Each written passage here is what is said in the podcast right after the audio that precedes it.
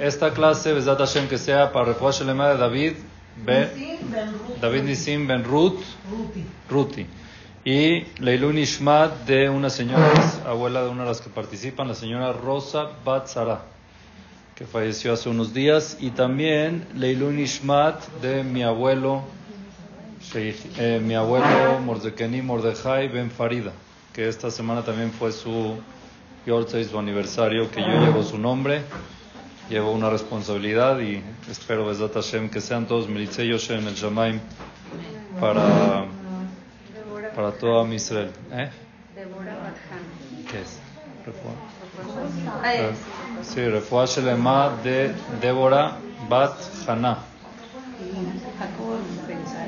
Jacob Ben Sara. Ok, estamos, señoras, esta perashá, la perashá de esta semana Perashat Terumá. Esta perashá en tiempos, nosotros sabemos de que no hay orden en la Torah. En tiempos no hay orden. Quiere decir que a veces te puede decir una cosa que pasó antes que la otra. En Mukdam Meujar Torah. No existe tiempos en la Torah, no es un libro de historia, sino es un libro de enseñanza. Esta parte prácticamente de la Torah viene después del pecado del becerro de oro, aunque la Torah no nos ha contado del tema del becerro de oro. ¿Está bien? En orden vino Mishpatim, que son las leyes después de la entrega de la Torah. Terumá, que viene de la colecta para la construcción del Bet Amigdash. Y después viene en Tetzaveh y en Kitizá el tema del becerro de oro, pero no está en orden, no importa. Nada más para que sepan que no es orden, pero la Torah habla del, Bet del Mishkan, perdón, del tabernáculo. Del tabernáculo que estamos así, que, que Akadosh Baruj mandó a hacer. Bienvenido.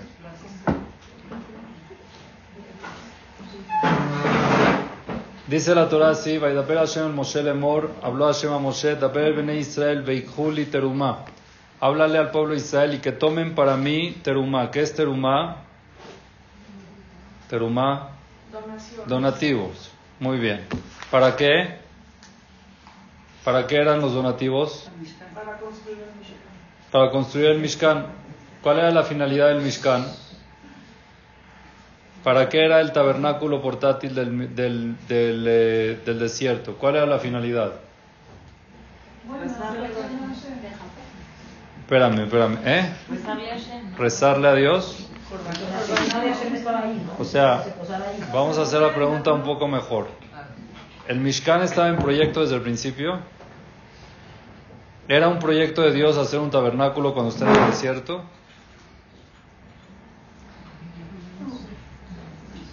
¿Cuántos días iba a estar el pueblo de Israel en el desierto? Tres. Un tabernáculo para tres días no va, ¿no? Al final, después del becerro de oro, estuvieron en el desierto 40 días. Esos 40, 40 años, perdón. La idea era que el pueblo Israel llegue a Eretz Israel y estando en Eretz Israel se construye el Bet Amikdash. No hay tabernáculo. Ya se construyó el Bet Amikdash, se acabó. Ahorita que tuvo que cambiar el plan por el hecho del becerro de oro y 40 años estuvieron en el desierto, Kadosh Baruj dijo, necesito estar, tener un lugar para yo posar, que sea un lugar especial donde se hagan los korbanot y los servicios, el Mishkan. ¿Está bien? Entonces Kadosh Baruj hizo el tabernáculo portátil para poder posar. Veazuli mikdash, veshahanti betoham, dice la Torah. Que háganme un betamikdash, un tabernáculo, y yo voy a, voy a posar ahí. Entonces acá dos Baruj estaba pidiendo donativos, ¿para qué? Para el Mishkan, no estaba en plan. La pregunta es, ¿necesita donativos Dios? No. No. Entonces, ¿para qué lo pide? Para que te dé. Ajá, ¿y por qué ahorita? Cuando salieron de Mitzrayim, ¿Dios les pidió algo? No. ¿Y cuando cruzaron el mar, Dios les pidió algo? No. ¿Y cuando lo del agua, Dios hizo una colecta para poder endulzar el agua? Ahí Dios les daba. Ahora ellos iban a darle a Dios, ¿no? ¿Dios necesita o cómo está la Entonces, ¿para qué lo hace? Para elevarlo. ¿Para qué? ¿Cómo se eleva exactamente?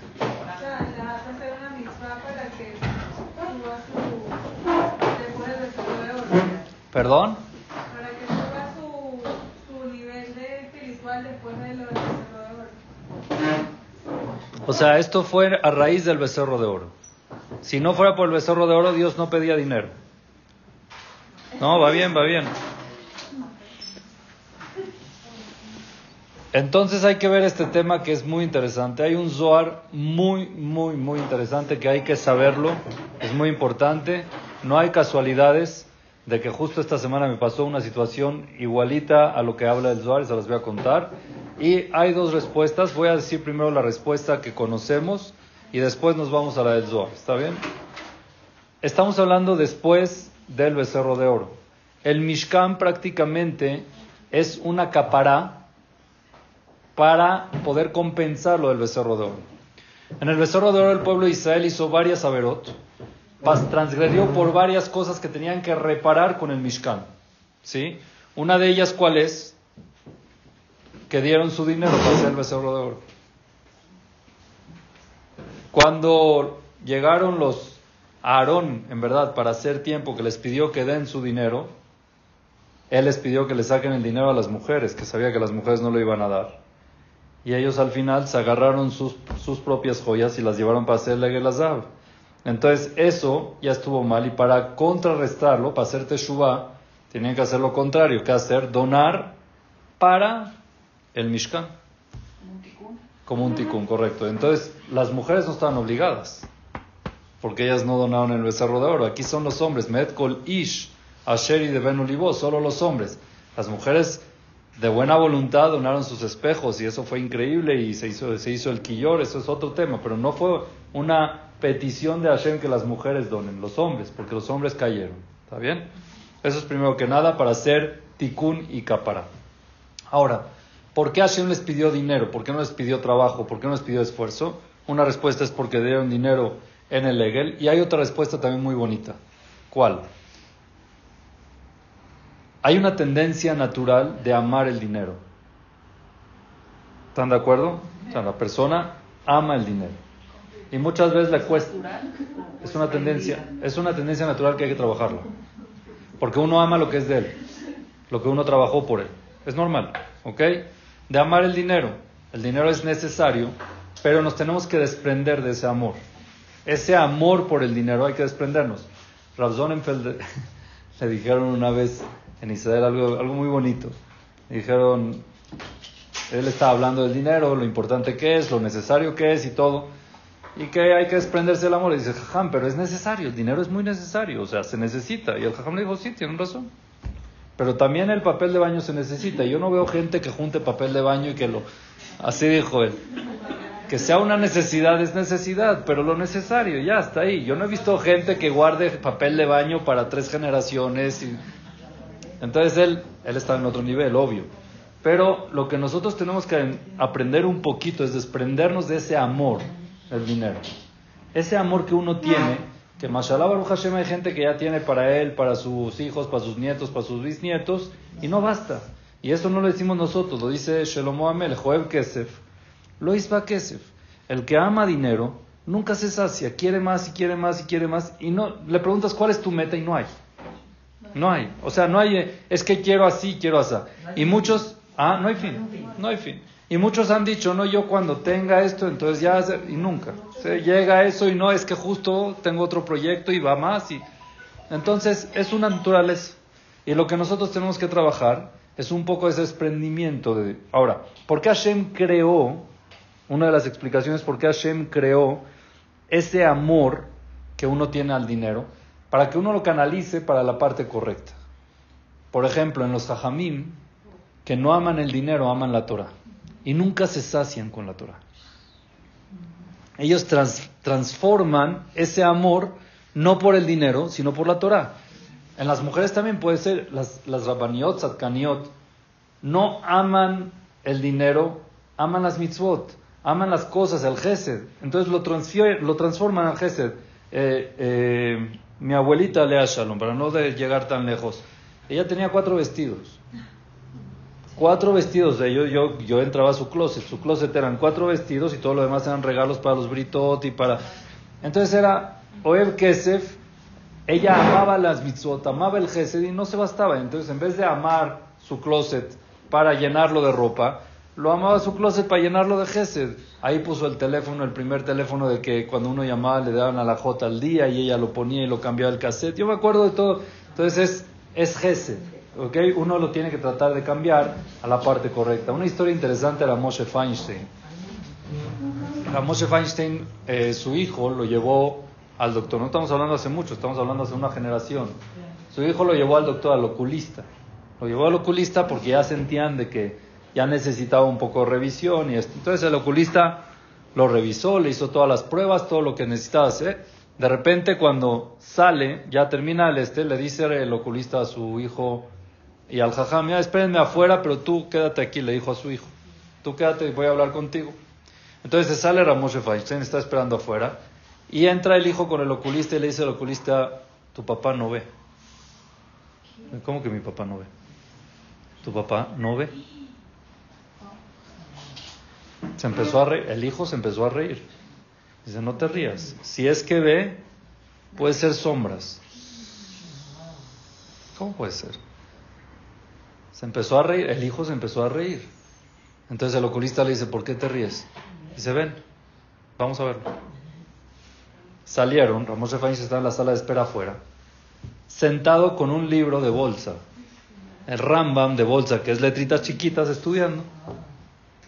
Dice, a ver, explícame cómo no ve. Dice, tu papá no ve. Entonces el hijo después empezó a pensar, dijo, seguramente que no ve. Él se sabe la forma de la hoja, ve más o menos la forma de la hoja y así la repasa. No está leyendo. Eso es Oeb Torah, lo Isba Torah.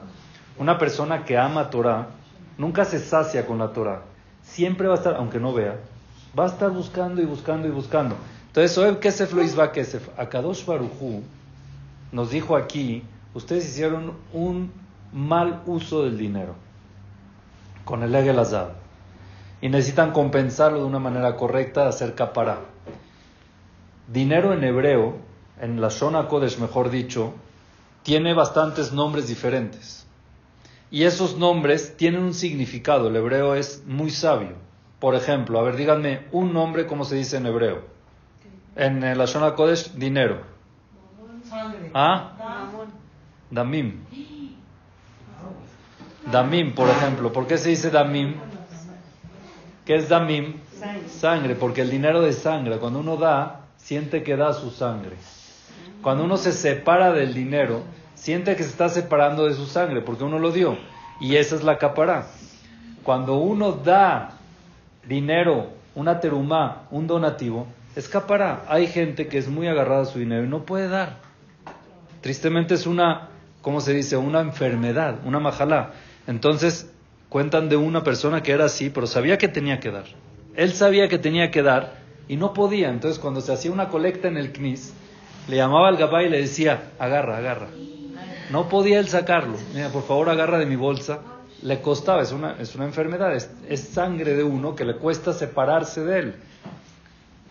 Al Bene Israel, Hashem lo que les quiso hacer es una terapia. Hashem no necesitaba el dinero de ellos, sino simplemente aprendan a desprenderse de lo que aman.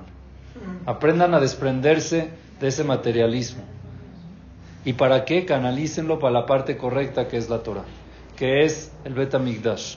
Den, aprendan a dar, a desprenderse de eso, a no ser todos acapados y todo el dinero y amar y amar y amar, sino da, aprende a desprenderte y da para bien y estás convirtiendo todo tu dinero en espiritual.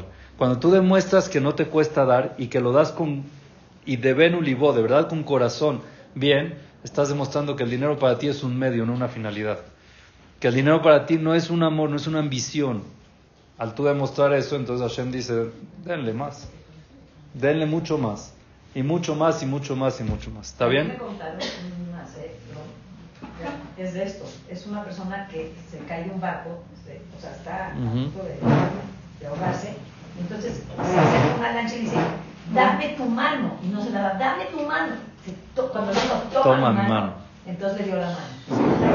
No, puede dar. No puede dar. Y en esos momentos podía dar. Cuando le pides dame, Dame no dar. Cuando dices toma mi mano, entonces te la. Sí, así es. Ah, aprender a desprender un poco de todo lo que es lo material, no ser tan agradable, tampoco irresponsable, es obvio, pero no ser tan agradable. Ahora, Vamos a ver esto un poco más por la parte espiritual, la parte mística, ¿ok?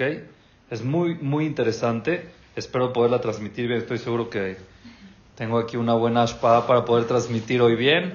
Lo voy a transmitir. Eh, el Zohar dice así. Es que es verdad. ¿Ah? Claro que está. La primera vez que sonríes, ¿eh? Está bien, vamos. Dice el Zohar así, Amar, Patach Rabbi Shimon be Amar. Rabbi Shimon be Yochai dice, Veikhuli teruma. Akadosh Baruchu dice, tomen para mí teruma. Era una mitzvah, donar para el, Betam, para el Mishkan, era una mitzvah. Dice así, Kol mi sherotze la asok mitzvah, velasok ba'avodat Akadosh Baruchu. Toda persona que quiere ocuparse en una mitzvah, ocuparse en el servicio de Akadosh Baruchu, quiere decir cualquier cosa de que sea para Kadosh Baruchu, ¿ok? Loya asok baem rekam ubejinam. Es muy importante que no sea gratis. Esfuérzate y paga por la mitzvah. Es muy importante que no sea una mitzvah gratis. Un ejemplo que es un nivel, es verdad que es un nivel, pero por ejemplo, mi papá Sheihie, cuando, cuando mis, mi hermano, mis hermanos cumplen bar mitzvah, yo no me acuerdo en mí personal, pero con mis hermanos sí me acuerdo que cuando cumplía un bar mitzvah tenían que comprar su tefilín. Le tenía que comprar, entonces mi papá les compra el tefilín para que todo papá le compre el tefilín o al abuelo le compre el tefilín al hijo. Ahora esa mitzvah es gratis. Porque ellos no se esforzaban por cumplir con esa mitzvah, nada más se lo están poniendo, pero no lo compraron. Entonces mi papá lo que hace es le regala el dinero a mi hermano para que lo compre. Para que no se llame que adquirió una mitzvah, no lo recibió de regalo. Él lo compró. Él con ese dinero podía hacer otra cosa. Y pagó su tefilín. ¿Cuál es la importancia de que no sea gratis la mitzvah? Hay gente que busca mitzvot gratis o no. ¿Sí o no? O regatean las mitzvot. ¿Qué es lo que les quería decir? ¿Sí? Hay gente que busca mitzvot gratis o regatean las mitzvot. Esta semana me tocó justamente con el tefilín. Dos personas que llegaron a comprar tefilín, una para su hijo, otra para su nieto. ¿Está bien? Entonces yo cuando llegó por el tefilín, yo le expliqué, mire, el tefilín es igual que los coches, por ejemplo, o que, las, o que la ropa. Existen marcas premium, existen marcas estándar. Los dos son tefilín. Los dos sirven, se pueden decir verajá, solo que uno es de otro nivel, otra calidad. Ah, ok. Ahorita la verdad yo tengo el marca premium, es el que tengo disponible ahorita que cuesta tanto. Ah, no, pero a mí me dijeron que cuesta menos, ¿sí? Le puedo conseguir el marca estándar que cuesta menos, no hay problema. Está bien, entonces enséñamelo, se lo enseño así, pero no lo tengo aquí, se lo tengo que pedir, está bien. Pero yo quiero más chiquito, para el niño, hay tamaños. Cuando el tefilín es más, más pequeño, es más caro. ¿Por qué es más caro? Porque es más laborioso, es más difícil. El que escribe el sofer cobra más por escribir. Entonces le digo, bueno, este pequeño cuesta tanto porque es pequeño, cuesta más. Es, es... Ah, no, pero a mí me dijeron que costaba. Entonces la verdad que yo dije, bueno, practica la paciencia, pero le voy a transmitir un mensaje. Le dije, Señor, todo lo que va a estar vestido su nieto el día del bar mitzvah vale más que lo que se pone el tefilín. Y el tefilín es para toda la vida y todos los días. Sí, pero eso se lo compra su papá, esto yo. Ok, está bien, señor. ¿Sabe qué? En serio, si no lo puede pagar, dígame y busco la forma de apoyarlo. La verdad, me está ofendiendo, digo, ¿no? No lo estoy ofendiendo. Pero las mitzvot tienen un precio. Y usted no las puede regatear. Si para usted no vale, vaya a un lugar donde consiga la mitzvah de ese precio. Aquí no es. ¿Lo compró? No. Ok, yo le aviso, yo le aviso. No, es que cuando llamé me dijeron, ese precio está.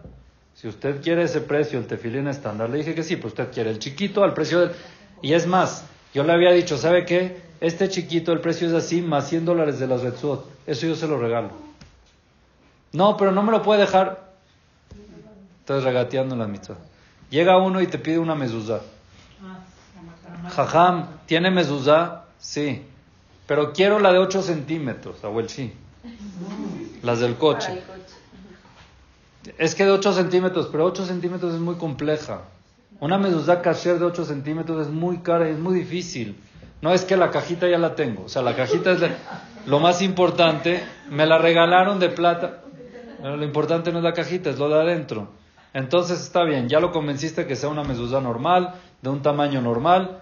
Eh, ¿Cuánto cuesta, jajam? Las mezuzot que de verdad valen y te van a durar y que son meudar, cuestan tanto. Ay, no tiene más barata. Abuelchi, el marco cuesta siete veces más que la mezuzá. El marco de la casa que remodeló cuesta diez veces más y te está regateando por la mezuzá. Entonces hay muchas cosas así que regatean con las mitzvot.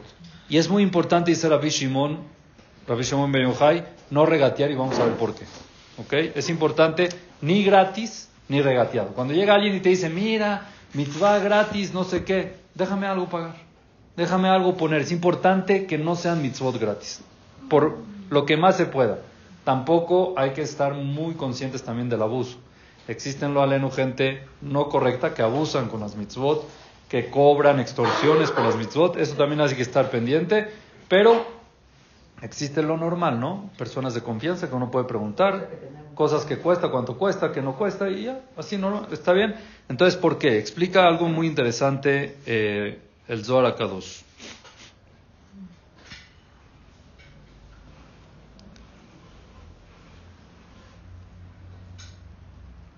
Audata Kadosh Baruchua Teunama Ase, el servicio a Dios que necesita acción, que depende de una acción, Asur la sotota bejinam berrekam. Es prohibido hacerla gratis o sin costo, sin ningún esfuerzo. Lefi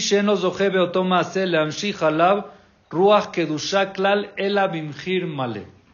Un poquito de mística, lo que nosotros hacemos, todo lo que nosotros hacemos, ahorita vas a hacer a Frashat Halá, ¿ok? Vas a aprender las velas de Shabbat. Las velas de Shabbat también, hay gente que las prende con velitas de esas que duran 27.5 minutos, ¿ok? Y hay gente que las prende con velas más grandes de cera, o hay gente que las prende con aceite normal, o hay gente que las prende con aceite de oliva. Tú decides cómo. No, cada uno según su capacidad, obvio, pero no hay que regatear, uno tiene que poner su esfuerzo. Entonces, vas a hacer esa mitzvah. Al hacer esa mitzvah, estás elevando la acción. La acción de prender las velas la estás elevando al Shamaim. Es una acción que llega al Shamaim con Ruach Kedushah, con espíritu de santidad. ¿Está bien? Eso es cuando, cuando inviertes y haces la mitzvah con esfuerzo y como debe ser. Cuenta, interesante, Rabbi Shimon Bar Yochai, Besefer Amechashefim. Hay un libro de los brujos. El libro de los brujos que le enseñó a Shmedai, que era el jefe de los duendes, a Shelomo Amelech. Ashmedai y Shelomo Amelech eran amigos. ¿Ok? Shelomo Amelech tenía el control de los duendes. Inclusive hay quien dice que la construcción de Meharata Machpelah que hay hoy en día la construyeron los duendes por orden de Shelomo. Hay opiniones. ¿Ok? Él los manejaba así. Al final tuvo. Es una historia interesante. Pero estudiaban, se transmitían información. Ashmedai le transmitió del Sefer, del libro de la brujería, a Shelomo Amelech le dijo: amor. Toda persona que se quiere quitar de encima el espíritu de impureza, el espíritu de la tumá, y poder eliminar ese espíritu de impureza, ¿ok? ¿Qué tiene que hacer? Pagar 100% y completo las mitzvot que le pidan. No regatear. ¿Por qué? Explica. Lefisheruach tumá metzuyatamid behinam verrekam. Les voy a explicar un poquito en nuestro contexto para entender. El espíritu de la tumá tiene que recaer en algo, no puede estar volando. ¿Estamos de acuerdo o no? Yo creo que ya lo he dicho aquí y por eso les vuelvo a explicar. En la mañana cuando nos levantamos tenemos que hacer Netilat Yadaim. ¿Por qué tenemos que hacer Netilat Yadaim? Porque hay impureza, ¿no? ¿Por qué hay impureza? ¿Qué pasó en la noche que hay impureza? Se el. Ah, y... Y hubo vacío, hueco. Muy bien. Por cuanto de que nuestra Neshama parte se va, queda un hueco, queda, queda un vacío. Ese vacío, ¿quién se aprovecha de él? Ruach Hatumá. la impureza se mete ahí. ¿Ok? En la mañana cuando Hashem regresa a la Neshama, tiene que salir esa impureza. ¿Por dónde sale? Por las extremidades, por las manos. Entonces, por eso nada más hacemos Netilat y Adaim, porque sale por las manos. Me van a preguntar de los pies que el Benishai trae, que también, que en los pies también sale, pero como los tenemos cubiertos, entonces no hay tanto problema. Por eso el que se toca el pie tiene que hacer Netilat. Y cuando uno se hace Netilat de los pies, dice en la bañada de Erev Shabbat. Dice el Benishai, cuando uno se baña antes de Erev Shabbat, entonces ya se limpia la impureza de los pies. Pero también, también hay impureza en los pies. Quiere decir que la tumá tiene que tener un lugar donde posar, no está volando. Y siempre busca donde posar. Por eso, por, por eso 120 años todos, una mitzvah, una persona que fallece, en el momento que fallece se vuelve tamé. ¿Por qué? Porque se salió la neshama y entró el ruach tumá a ese cuerpo. En los goim eso no existe. ¿Por qué? Como no hay neshama, tampoco hay tumá. Nunca hubo un lugar vacío. Cuando se muere no salió nada. Entonces por eso no hay tumá. ¿Un goim puede ir? Claro, a un cementerio de goim, sí. Sin problema. ¿Está bien? Ahora, el Ruach Tumá siempre trata de pegarse en las cosas extras. Por eso, por ejemplo, las uñas largas, el pelo largo, en hombres. ¿Ok? Que hay. Mujeres es diferente porque ellas tienen pureza. Ellas se pueden purificar, el hombre no.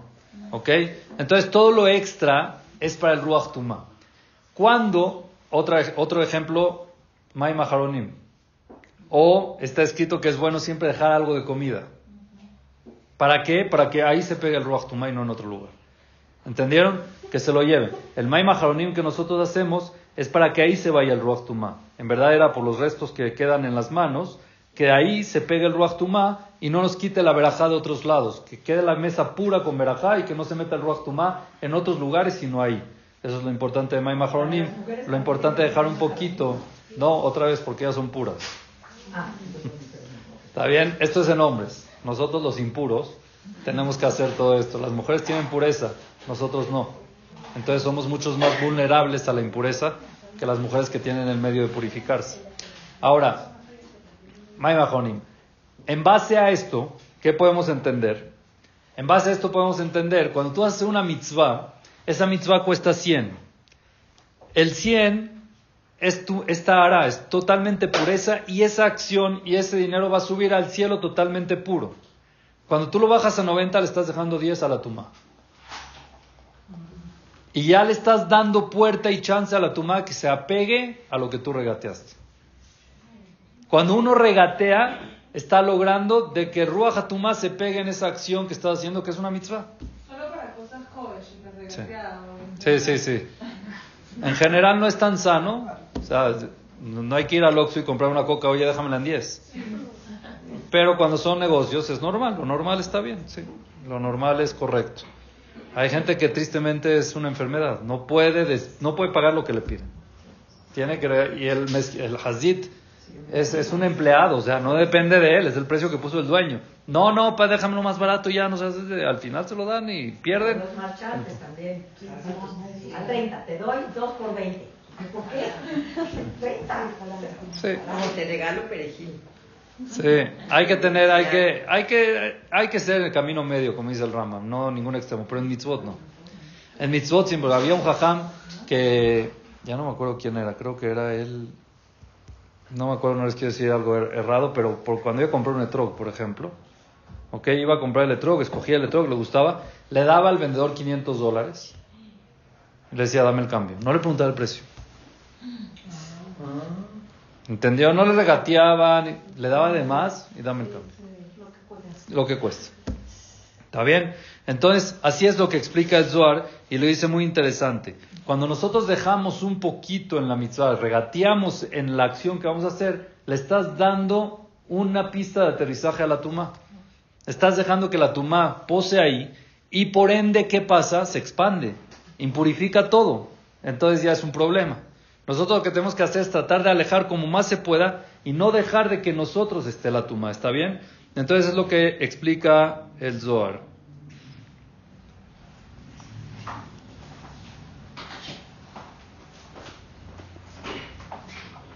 Ahora dice algo más. Esa tendencia de tratar de regatear viene por la tuma misma. Quiere decir, uno que ya tiene algo de tuma, la tuma lo incita a que regatea para que tenga más lugar, no estoy apretado. ¿Entienden? La tuma misma así dice, a la fuerza lo incita de que regateasme más chance, más lugar, más lugar y más lugar, y cada vez uno le va dando más lugar, y lo hacen entre más tuma haya, más taponamiento hay, menos entendimiento hay, más angustia, más enojo, más todo lo que representa la tuma, la mala vibra. ¿Ok? Pero en cambio, cuando uno la trata de sacar, purifica, tarat gufo, tarat mishkano, así duraimo. Por eso Hashem dijo aquí, yo quiero ahorita hacer un mishkan y que no tenga nada de tuma. Peshahanti betoham. El Egel Azab era 100% tuma. Hicieron un, una pista de aterrizaje para, para la tuma enorme. Y ahorita, ¿qué había que hacer? Quitársela. Para podérsela quitar había que hacer un aeropuerto siete veces más grande, totalmente pagado, totalmente de Tahara, que era el Mishkan. Y por eso Akadosh Baruj dijo, no necesito yo el dinero. ¿Es para qué? Para que en ustedes pose nada más Tahara y se les quite la tuma que ustedes pusieron con el Egel. Entonces aquí vemos que cuando Akadosh Baruj pidió el donativo, no empezaron a regatear nadie. Al revés, se pelearon para traer cada vez más, cada quien más. Y esa era la forma de cómo contrarrestar y cómo purificar la mala acción que hicieron. Y se empezaron a pelear y a pelear hasta que ya era de más. Y Moshe los tuvo que parar y les dijo, ya, ya es de más, ya está muy bien, ya, hasta ahí. Ya está el 100% Taor. Ya no falta nada y está 100% Taor para purificarlos a todos. ¿Está claro? ¿Se entendió? Ahora. Las clases de Torah son gratis. ¿Perdón? Las clases de Torah es una mitzvah. Sí. Y son gratis. No es cierto. Antes. Tienes que dejar la casa, tienes que agarrar el coche, tienes que venir, tienes que pagar. ¿Eh? En la época era una discusión si había que pagar o no había. En esa época sí, y después lo cancelaron. Lo cancelaron, sí, lo cancelaron. Sí. Si es gratis es verdad, pero uno se esfuerza por entender, se esfuerza por venir, por apoyar, por enseñar. ¿Ok? Sí, es verdad. Hay que tratar de esforzar. El esfuerzo yo creo que es lo que vale. Lo que uno pone, el esfuerzo que uno pone. Ahora, el, eh, lo que dice aquí algo muy interesante, algo muy interesante que termina y cierra con esto, con esta idea, dice así.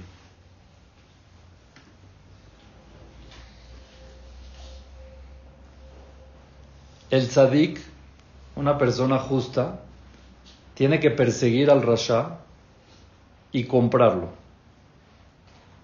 El rasha, una persona que va en mal camino, está acaparado por la tuma. ¿Sí? Y el tzadik está acaparado por la tahara. Lo que tiene que hacer el tzadik es agarrar a una persona y invertir todo lo que pueda en él para tratar de jalarlo a la, a la, pureza. Cuando uno logra hacer eso, dice, que decir mi meno a El problema de los rashaim es que están intoxicados de tuma. Están infestados todos de tuma. ¿Por qué? Porque ellos dejaron que la tuma entre simplemente no quieren nada de tara, no quieren nada de pureza, están llenos de... Ahora, el tzadik que sí puede tratar de quitarle la tumá a ese, a ese rasha, es importante que lo haga y que le cueste. O sea, pagando, sacando de uno dinero, sangre, hace de que la tumá se vaya. De que la tumá del otro, porque eso es, la tumá acuérdense que es gratis.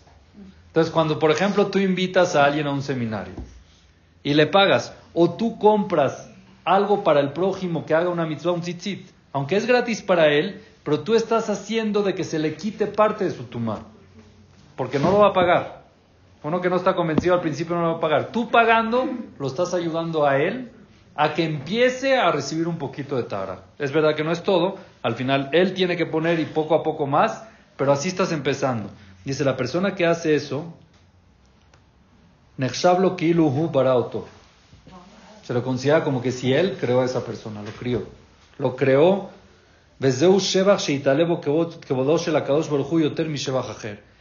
La mayor, el, el mayor este, shebach, alabanza, que uno le puede dar a Kadosh Baruj es que un hermano rescate a su otro hermano. Y que Dios agarre en el Shamaim y que diga, mira este hijo mío que rescató a mi otro hijo. Estaba secuestrado, estaba con tu madre, estaba en lo peor y mi hijo lo salvó y lo rescató. y pagó por eso. Es la mejor alabanza que hay. Y aquí el Zohar empieza a traer, empieza a traer cuánto la persona gana de eso. Dice, Kol rasha. Toda persona que agarra la mano de un rasha, un mishtadel bosh y azov y trata y se ocupa para que deje su mal camino, umitaleve shalosh maalot yoter mikol adamajer. Tiene tres niveles mayores a cualquier otra persona.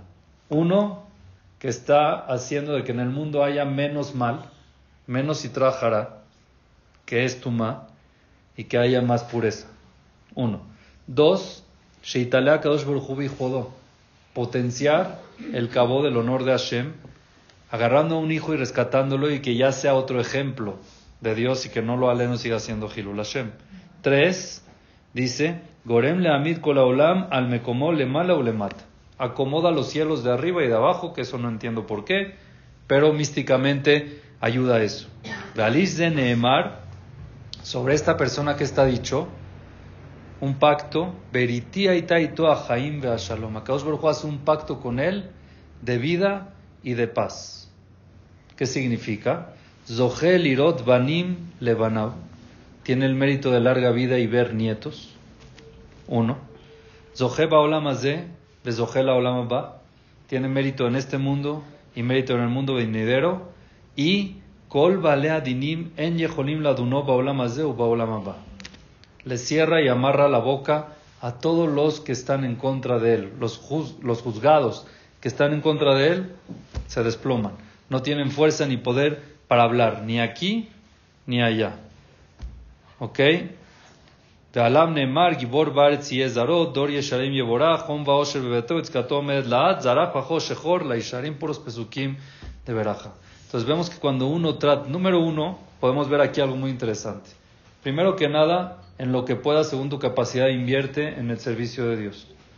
No regatees. Lo que puedas hacer, todo lo que hagas aumenta pureza y disminuye impureza.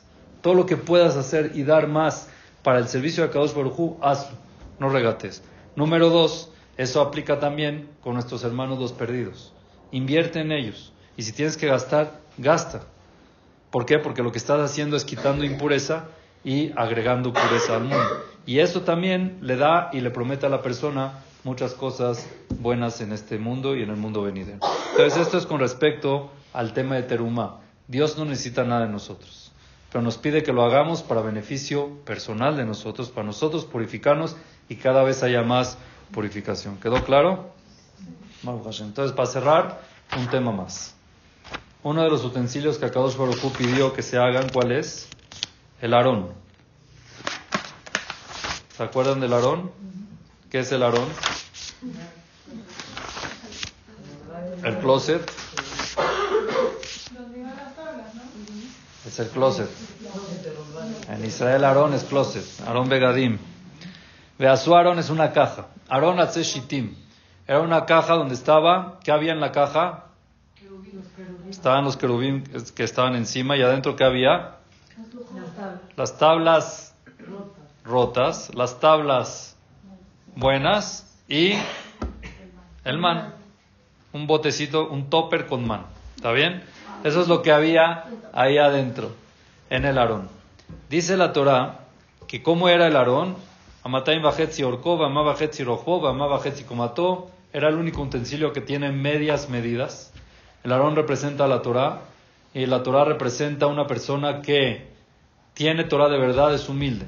Y la persona humilde nunca se siente completo. Por eso todas las medidas del Aarón eran mitades. Medias. Amatayim bajetzi, amá bajetzi, amá bajetzi. ¿Por qué? Porque uno que de verdad representa a Torah nunca siente de que ya logró su meta y su final y ya llegó. No.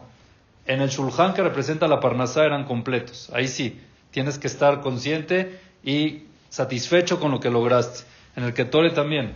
Pero aquí, en el Aarón, en la Torah, siempre uno tiene que querer más. No dejar de valorar lo que ya tiene, pero siempre querer más. Por eso es medio. Ahora, hay algo muy interesante que tenían argollas.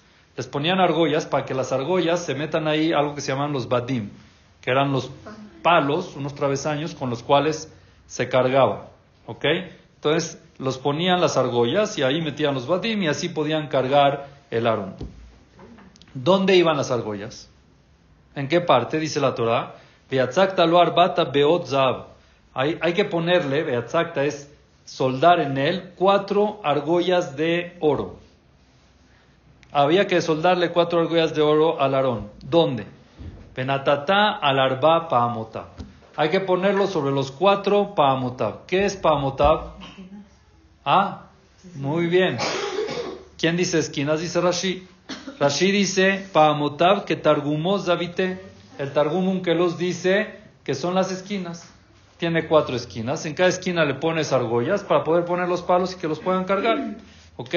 Así dice, así dice este Rashi, así explica. Llega el Ramban Ahmanides y trae nombre Rabbi Elazar. Amar, dice el Ramban.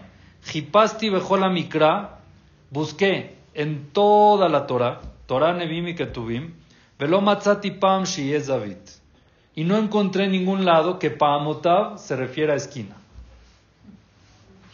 No sé dónde lo saco. O sea, está diciendo, perdón señor Unkeluz, perdón Rashi que trae la referencia de Unkeluz, ¿de dónde sacaste que Pam es esquina? No encontré en ningún lado. Entonces, ¿qué si es? ¿Qué es Paamotab? Explica el Rambam y dice, Rak, Regel, lo que sí encontré que Paamotab son pies, patas. Por ejemplo, Shira Shirim, Mayafu fe'amaich banealim batnadiv. ¿Qué es pe'amaich? Qué bonitos son tus pasos. Pe'amaich son tus pasos. Cuando está hablando el hombre a la mujer, Mayafu pe'amaich banealim con esos zapatos batnadiv. ¿Ok? O por ejemplo, hay un, hay un eh, en, en Yeshayahu, Anabí dice, Pa'ame, trae la son, Ragle ani pe'ame dalim.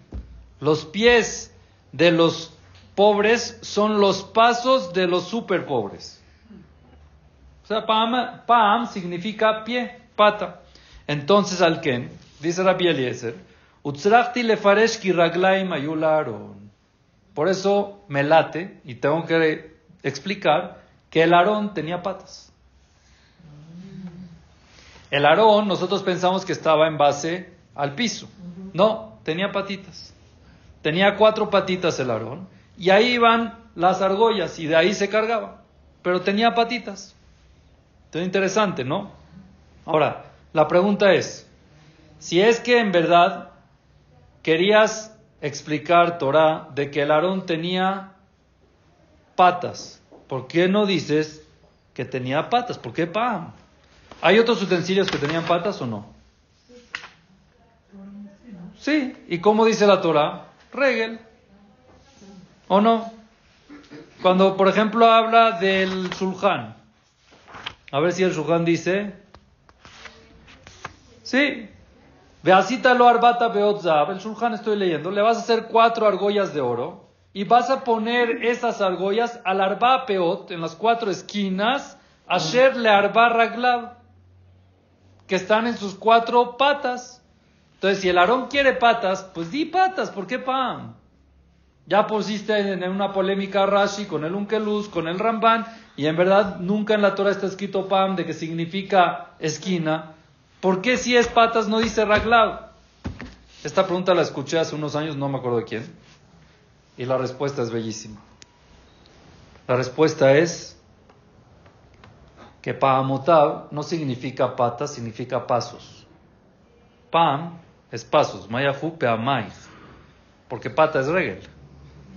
Aquí la Torah nos quiso enseñar que el arón que representa a la Torah tiene que tener patas, pero tienen que estar en constante pasos. Uno que está en la Torah no puede estar estático, tiene que estar caminando. Uno que está en la Torah, el que representa Torah, tiene que tener paamaim. ¿Qué significa peamim? Significa pasos siempre estar dando pasos, nunca estar parado. Y ahora, muy interesante que dice pasos, no brincos, ni correr, pasos. Mayafu peamaich. Paame dalim, paame ani, dice ragle ani paame dalim. Son pasos los que hay que dar en la Torah.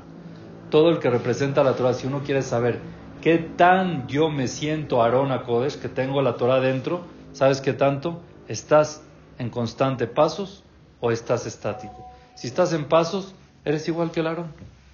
Pero si estás parado, no eres el Aarón, porque el Aarón tenía patas, pero para caminar. Tenía patas para dar pasos, no patas para estar estático como el Shulchan. Que a Kadosh Baruj nos ayude, Besat Hashem, a poder, a poder, a poder este, lograr estas dos cosas que estudiamos hoy importantes. Número uno, tratar de convertir todas nuestras acciones en pureza. Invertir lo que más uno puede en la Torah. Todo lo que uno pueda en las mitzvot, en las obras, en las obras de bien para Kadosh Baruj rescatar a lo que más podamos de nuestros hermanos que están perdidos para poder tratar de aumentar purificación en este mundo y en el mundo venidero también. Y aparte, siempre estar en constante paso, siempre estar en constante camino para dar pasos seguros, lentos, pero seguros para representar la Torah. ¿Hay más, ¿Hay más pureza o impureza en el mundo? ¿Cómo es el balance? No sé. ¿Cómo, cómo, o sea, a mayor pureza entendemos? Es menor Ah, impureza. ese es el- 100%, sí. No es parejo. No. Ah, no. Existe. Al revés. No se puede saber. No exi- o sea, es como el cuerpo. Es igualito al cuerpo. En el cuerpo, mientras pureza haya, se quita la impureza. Es por eso que el pueblo de Israel es comparado al aceite. ¿Ok? El aceite nada más puede estar aceite, con otro líquido puede estar. No, o hay aceite o hay líquido, lo que sea. Metes otro líquido, sale aceite, metes aceite, sale líquido. Es igual la pureza y la impureza en el mundo y en el ser humano. Así es. En todo el mundo, ahora la impureza quiere hacer lugar, por eso incita a la persona que saque hará para que entre tu ma. No entran juntos. No entran juntos. Y por eso cuando regresa, se va la Neshama, entra impureza. Regresa la Neshama, se va la impureza. Ese es, ese es el, el concepto que, que hay. Y no hay, no hay, o sea, o es pureza o es impureza, pero no es que pueden haber cantidades. Es, entra, sale. Si entra la otra, sale la otra, así es. Ahora, la impureza siempre trata de llegar. La pureza no también tiene esa función. Que se trate también de. No, de- esa es la diferencia, porque la impureza siempre es lo gratis, lo fácil. Esa es la, la función que le dieron a la impureza. Es lo gratis, lo fácil, lo sencillo, pero al final eso no, re- no da resultado, sino al revés. Ahora, la pureza, para poder hacerse la pureza, se necesita trabajo, se necesita esfuerzo y necesita pagar. Invertir. ¿sí? Porque es lo bueno, lo bueno no, no viene fácil, uno tiene que ganarse. ¿Está bien? Cuando se va al panteón dicen que hay que, hay que llegar, bueno, a bañarse porque hay Porque hay Porque ahí hay tuma, claro. Sí, sí, claro. Porque están los cuerpos vacíos que se, aco- se apoderan de ellos la impureza. Pero bañarse no. No, Nati, no. Ahí están los, eh, los de bien, muchas gracias. Buenos días a todos.